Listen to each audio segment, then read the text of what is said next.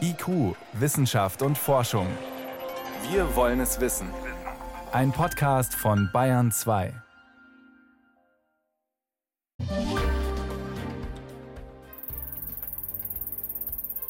Hat man das jetzt? Hören Sie das? So ein ganz, ganz leises Gezirpel? Ja, das sind Mäuse, die singen. Gut, zugegeben eine fast unhörbare Frequenz. Wir versuchen es vielleicht, Frage in die Regie nochmal ohne die Musik drunter. Achtung mal, Radio laut. Jetzt. Ja, so ähnlich wie, ich sag mal, aufgeregte Grillen vielleicht. Hat man gehört, oder? Spannend ist jedenfalls, warum dieser Mäusegesang so wichtig ist für die Erforschung der menschlichen Sprache. Antworten gibt's in dieser Sendung.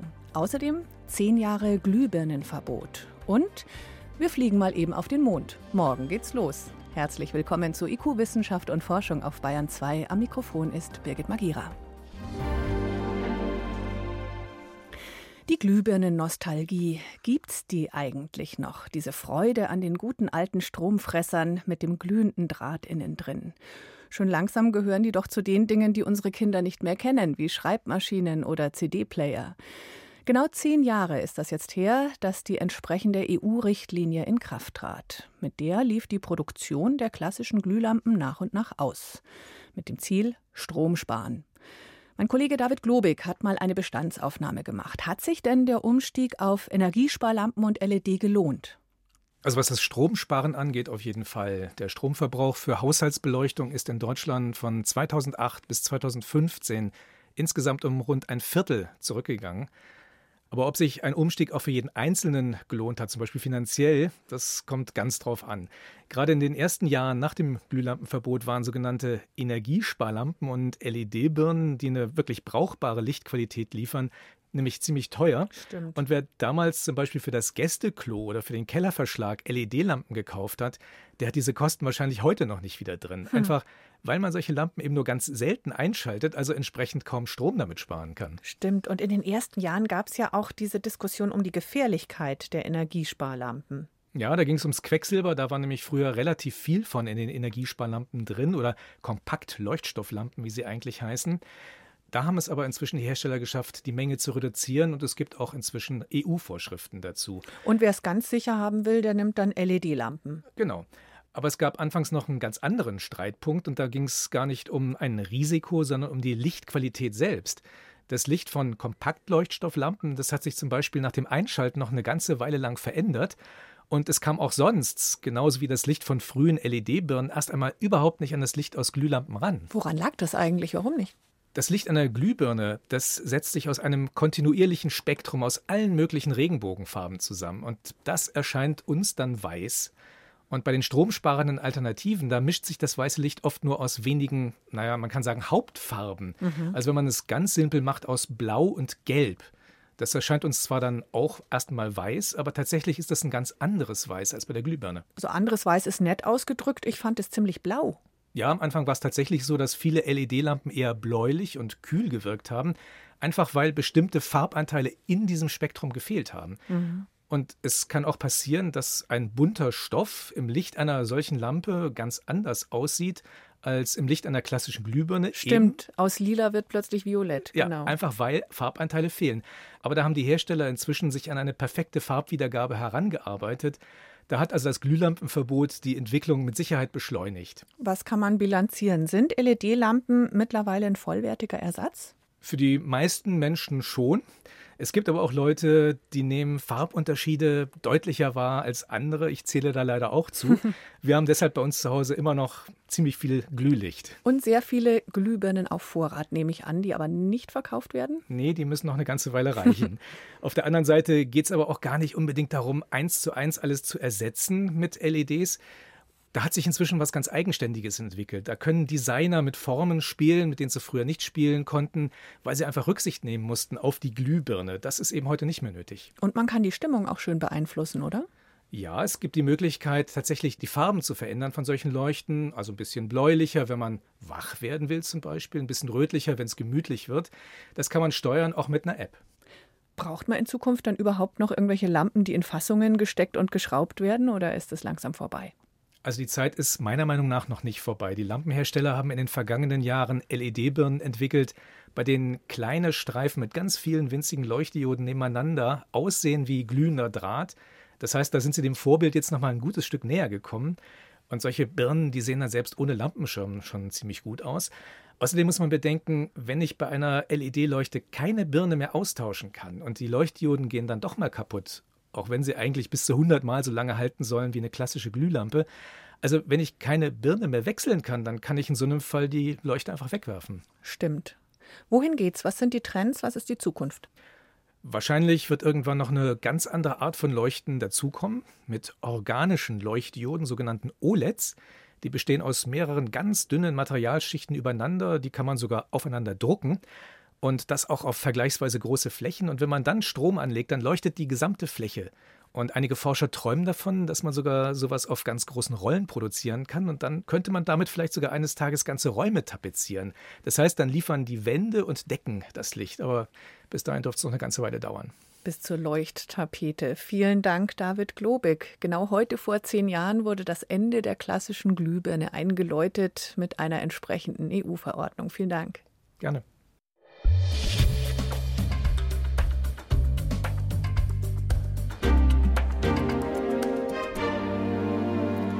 Drei Tage dauert der Flug der Sirius-Mission zum Mond. Sechs Kosmonauten werden an Bord sein, wenn sich die Raumkapsel auf ihren langen Weg macht. Fast 400.000 Kilometer, vier Monate lang weg von der Erde, inklusive Spaziergang auf der Mondoberfläche, ein ferngesteuerter Rover und etliche Experimente. Sie haben viel vor, die Raumfahrtorganisationen aus den USA, Russland, Frankreich und Deutschland. Gestartet wird morgen in Moskau. Yvonne Meyer berichtet. 3, 2, 1, 0. Ein Raketenstart mitten in Moskau? Wieder Menschen auf dem Mond? Kann das sein? Natürlich nicht. Das Ganze ist kein echter Start, sondern die Langzeitsimulation einer Reise zum Mond, sagt der Biologe Christian Rogon vom Deutschen Luft- und Raumfahrtzentrum. Warum machen wir solche Isolationsprojekte? Einmal eben, um tatsächlich zu sehen, wie verhalten sich Gruppen in dieser Abgeschottenheit, in dieser Isolation. Das ist ein wichtiger Punkt, wenn wir wirklich mal Richtung Mars oder Mond gehen wollen, denn dann sind die Leute nicht nur ein halbes Jahr auf engem Raum, sondern tatsächlich ja, bis zu mehrere Jahre. Und während der Simulation gibt es viel zu experimentieren, zum Beispiel das Schlafexperiment bzw. das Schlafstörexperiment. Das hat sich der Schlafforscher Ingo Fritze von der Charité in Berlin ausgedacht. Viermal im Laufe der Simulation wird er den Nachtschlaf der eingeschlossenen Versuchspersonen stören und einen Monat nach Ende des Sirius-Projekts noch einmal. Entweder dürfen sie dann nur fünf Stunden schlafen und müssen dann aufstehen, oder sie werden während der Nacht jede Stunde geweckt, müssen einen Fragebogen ausfüllen und dürfen nach ein paar Minuten wieder einschlafen. Jeder von uns darf mal müde sein oder hat eine schlechte Nacht. Oder auf der Tastatur darf man vielleicht mal die falsche Zahl drücken. Aber es gibt eben halt Berufe, da darf man sich einfach keinen Fehler leisten oder der kleinste Fehler kann fatale Auswirkungen haben. Eine Vermutung hat der Schlafforscher schon aus Voruntersuchungen aus Berlin. Vielen Versuchspersonen fiel es dort leichter, jede Stunde geweckt zu werden, als insgesamt einen zu kurzen Schlaf zu bekommen. Ob das in der Isolation genauso ist, wird sich zeigen. Nach 30 Tagen fällt eine weitere, für die Simulationskosmonauten wahrscheinlich sehr bedeutsame Aufgabe an. Von der Erde aus wird ein automatisches Modul geschickt, voller Essen. Und dabei üben die Kosmonauten das Andockmanöver, das von Hand ausgeführt wird.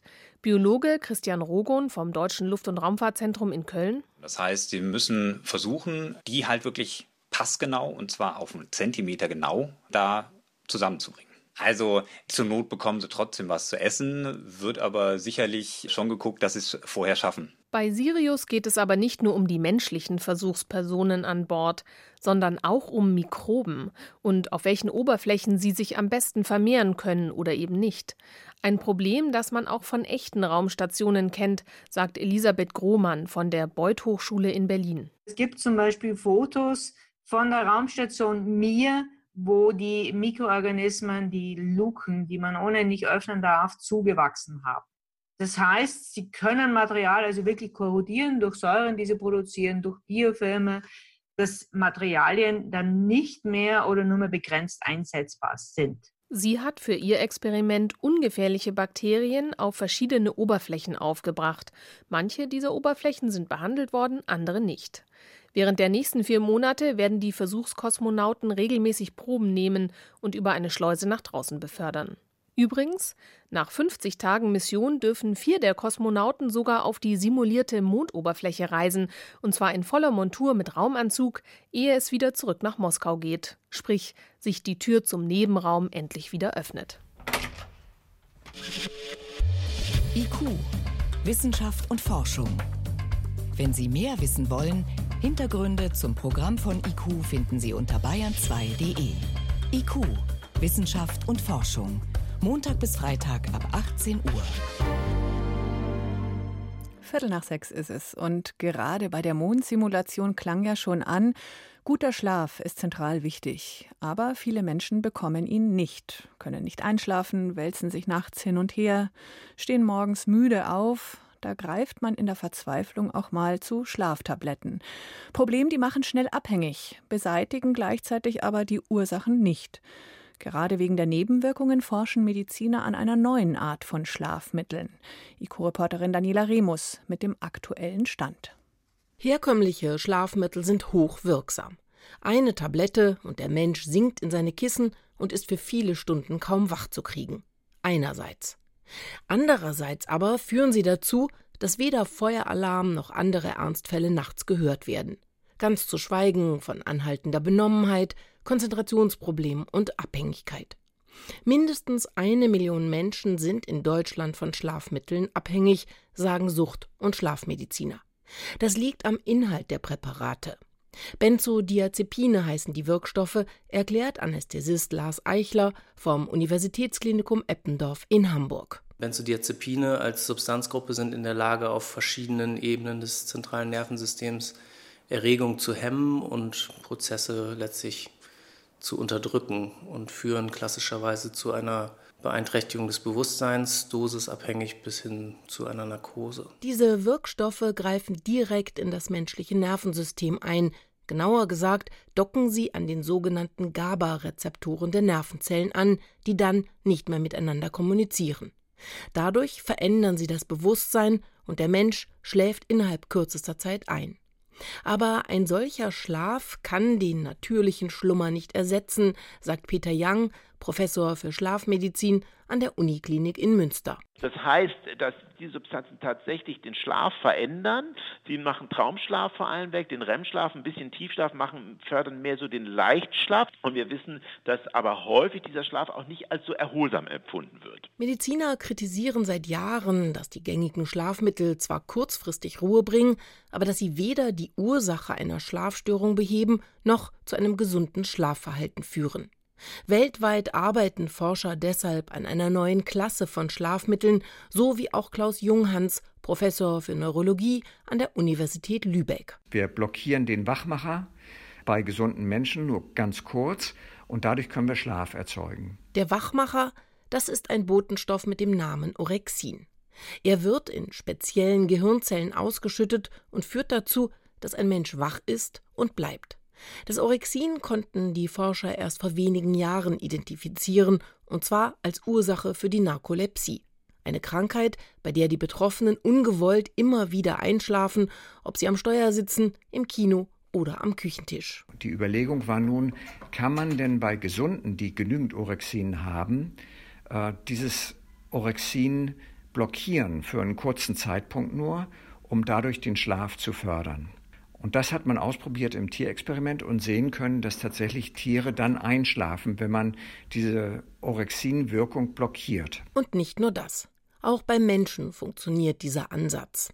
Duale Orexin-Rezeptor-Antagonisten heißen die entwickelten Wirkstoffe, abgekürzt und besser zu merken, DORA.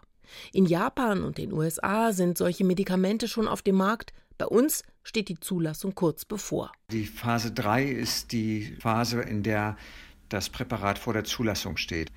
Und in dieser Phase sind wir. Also es ist eine sogenannte Zulassungsstudie, nachdem schon tierexperimentelle Untersuchungen und Untersuchungen an Gesunden gelaufen sind, die gezeigt haben, dass dieses Präparat weitgehend unbedenklich eingesetzt werden kann. Der Vorteil dieser neuen Wirkstoffe, soweit bisher bekannt, sie greifen direkt in den Schlaf-Wach-Rhythmus ein und produzieren weniger Nebenwirkungen.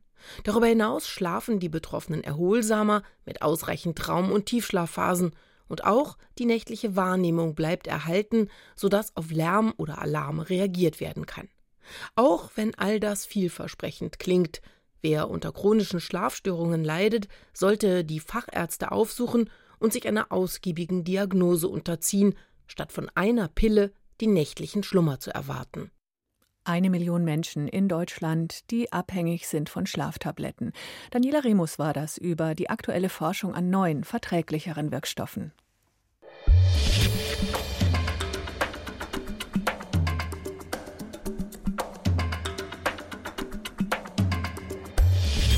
Wissenschaft schnell erzählt.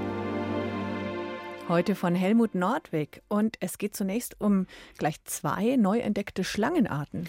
Ja, die eine ist ganz bei uns in der Nähe, in den Bayerischen Alpen, bei Garmisch-Partenkirchen zum Beispiel oder Sachrang im Chiemgau, heißt Barren-Ringelnatter und ähnelt ganz normalen Ringelnattern. Bisher kannte man das Tier eigentlich nur aus den Südalpen. Vielleicht ist es ja nach der Eiszeit über den Brenner zu uns eingewandert. Ist äußerlich unauffällig, grau, braun, einen Meter lang. Das ist aber schon erstaunlich, dass man die bisher nicht entdeckt hat. In der Tat, genauso lang und genauso unauffällig ist eine Erdviper in Westafrika. Da ist aber weniger erstaunlich, dass man die noch nicht gefunden hat. Die lebt nämlich unterirdisch okay. in ganz engen Gängen. Und die sind so eng, dass sie dort nicht das Maul aufreißen kann, um die Beute zu verschlingen. Wie frisst die Arme denn dann? Ja, die hat was ganz Raffiniertes. Giftige Reißzähne, die sie zur Seite hin ausklappen kann. Ja, und dann braucht sie nur den Kopf ein bisschen zu drehen und schon hat sie das Opfer am Haken. Fies. Kann übrigens auch Menschen unangenehm werden, das Tier. Die Schlange kann nämlich einen Meter nach vorne schnellen, also so weit, wie sie selber lang ist. Westafrika, sagtest du. Ist weit weg, Gott. genau. Jetzt geht's um Eier. Die galten mal als ungesund, mal als weniger schädlich. Und wie ist es wirklich? Das wollten US-Forscher wissen und haben sechs große Langzeitstudien ausgewertet. Fast 30.000 Menschen haben sie über Jahrzehnte untersucht, auch zu Ernährungsgewohnheiten befragt. 6000 von denen sind während der Studienzeit gestorben und jetzt haben die Forscher nochmal draufgeschaut auf die ganzen Daten. Wie sah es denn bei denen zum Beispiel mit dem Cholesterin aus? Und wie sah es aus? Das Ergebnis, wer viel Cholesterin, also zum Beispiel Eier, zu sich nimmt, der hat wirklich ein höheres Risiko für Herzinfarkt und andere Herz-Kreislauf-Krankheiten. Okay. Ganz konkret 300 Milligramm Cholesterin, das ist so etwa die kritische Grenze. Was wäre das in Eiern? In Eiern heißt es etwa ein Ei und ein paar Butterbrote oder auch viel Schlagsahne im Kaffee hm. oder auch rotes Fleisch, auch da ist nämlich Cholesterin drin. Es ist aber immer ein Problem, wenn man so Studien rückwirkend auswertet, denn eigentlich hat man da ja was anderes gesucht und gefragt. Aber vielleicht ist trotzdem keine schlechte Idee, wenn man Eier lieber in Maßen isst. Okay. Jetzt sprechen wir über Hunde. Die sind ja aus Wölfen gezüchtet worden und da wollten vier Wiener Forscherinnen wissen, was ist eigentlich das bessere Team? Hunde und Menschen oder Wölfe und Menschen. Wie findet man sowas raus? Stelle ich mir eine interessante Versuchsanordnung vor. Ja, ein interessanter Versuch war das mit einem ganz speziellen Tauziehen. Da gab es nämlich Futter für das Tier nur dann, wenn die Tiere gleichzeitig mit den Menschen gezogen haben, aber nicht allein, und nicht zu heftig. Und das haben die Hunde und die Wölfe gleich gut gelernt, sind also beide Teamplayer. Moment, da hätte man sich jetzt das Hundezüchten aber sparen können, oder? Es gibt aber einen entscheidenden Unterschied. Die Hunde, die haben nämlich gewartet, was der Mensch macht. Und die Wölfe, die haben selbst die Führung übernommen. Hm. Kann man sich auch zusammenreimen. Wahrscheinlich ist die Eigeninitiative in einem Wolfsrudel von Vorteil. Und wenn der Hund mit Menschen zusammenlebt, dann ist es für den besser, wenn er sich an ihm orientiert. Und für die Forscherinnen ist es ein Hinweis darauf, dass möglichst angepasste Wölfe für die Zucht verwendet worden sind. Mhm. Das waren die Kurzmeldungen aus der Wissenschaft. Es ging um neu entdeckte Schlangenarten, auch hier bei uns, um böses Cholesterin und um dominante Wölfe. Vielen Dank, Helmut Nordwig.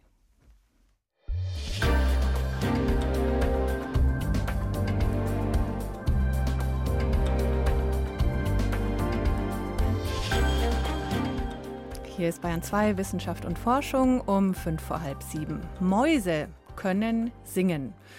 Gut, das klingt bei denen jetzt nicht so schön wie bei den meisten Vögeln, eher so wie Gezirpe, aber es ist hochkomplex.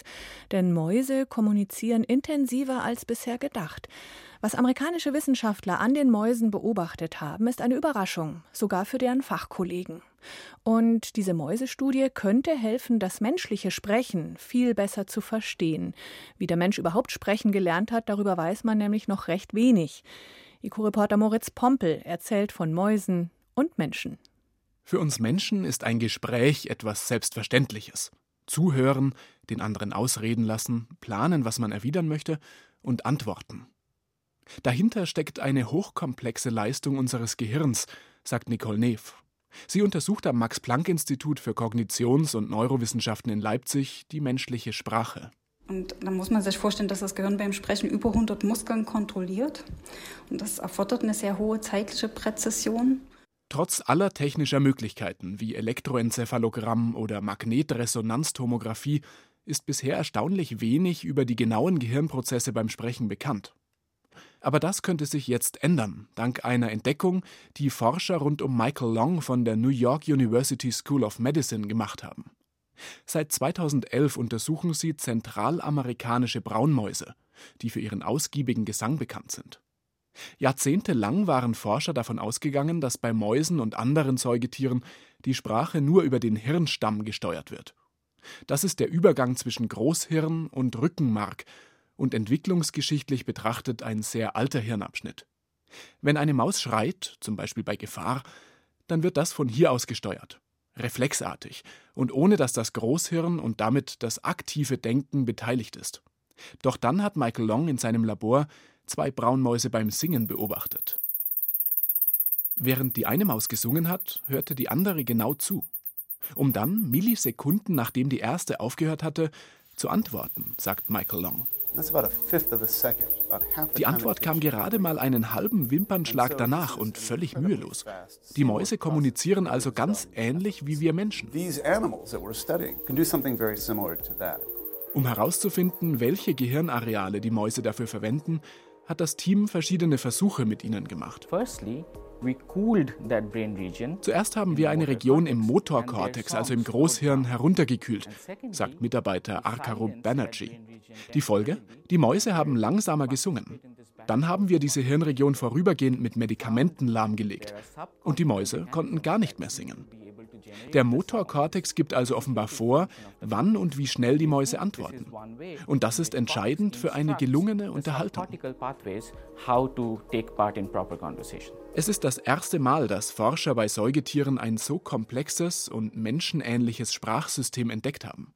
Also eines, bei dem das Großhirn die entscheidende Rolle spielt. Das kannte man bislang nur von Primaten und eben vom Menschen. Das ist also was ganz, ganz Neues und auch sehr, sehr Überraschendes. Sagt der Neurobiologe Steffen Hage von der Uni Tübingen, der nicht an der Studie beteiligt war. Mit den Braunmäusen ergeben sich jetzt plötzlich neue Möglichkeiten, Grundlagenforschung zu betreiben und damit auch mehr über die menschliche Sprache herauszufinden. Das ist eben was, was ganz, ganz wichtig ist, um überhaupt dann am Ende des Tages Krankheiten heilen zu können oder eben Krankheitenlinderungen zu verschaffen oder dann auch entsprechende Trainings zu entwickeln, um bei Sprachstörungen oder Entwicklungsstörungen von menschlicher Sprache eingreifen zu können. Dafür müssen wir erstmal das gesunde System verstehen. Es ist noch ein langer Weg. Aber die Hoffnung ist, mit Hilfe der singenden Braunmäuse irgendwann Schlaganfallpatienten oder Menschen, die stottern, besser helfen zu können. Moritz Pompel über den Gesang der Mäuse und Sprechen als extrem komplizierte Angelegenheit. Komisch, es fühlt sich so einfach an. Das war's schon wieder mit IQ auf Bayern 2 am Montagabend um halb sieben.